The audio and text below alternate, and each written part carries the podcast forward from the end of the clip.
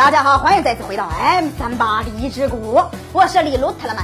今天呢，还是雷欧的搞笑奥特说时间。雷欧除了恐怖以外，也经常会有一些搞笑的情节。今天这期除了搞笑以外，还有一点点缺心眼儿呢。一天，小聪和一个长得比怪兽还要刺激的小男孩在争地盘。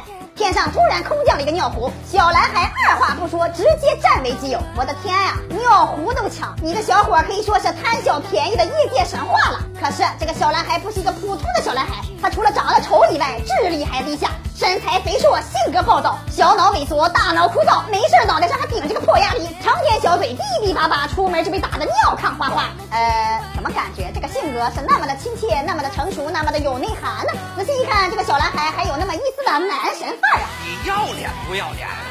不要脸！男神把尿壶带回家，突然发现这个尿壶里面竟然有一只小怪兽。小怪兽说：“只要放他出去，他什么都可以答应男神，任何他想要的都可以。百因必有果，你的报应就是我。”这个回答好刺激呀！所以男神就运用了他的这个可以为所欲为的权利，让怪兽帮助他写作业。可是这个怪兽跟男神一样，是一个身材肥硕、智力低下、小脑萎缩、大脑枯燥的小怪兽，帮男神做作业全都是错的，这让男神在班级里出尽了洋相，这把男神气得直踹尿壶啊！结果小怪兽真的被吓尿了，撒了一地呀！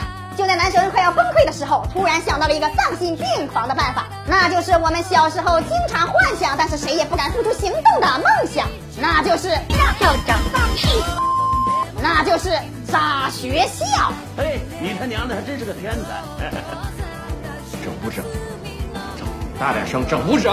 整，整不整？整，整不整？整整整！你孙子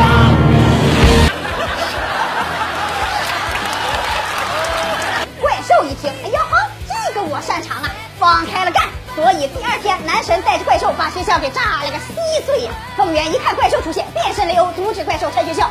雷欧大家是知道的，管你是骡子是马是马也是大象，只要看见那就是一顿揍啊。这个怪兽也是有那么一点点脑子的，扰乱雷欧的注意力，盘雷欧的大腿根。雷欧一看你小子想非礼我，拽着怪兽的脑袋抠他的大板牙呀。男神一看学校拆了差不多了。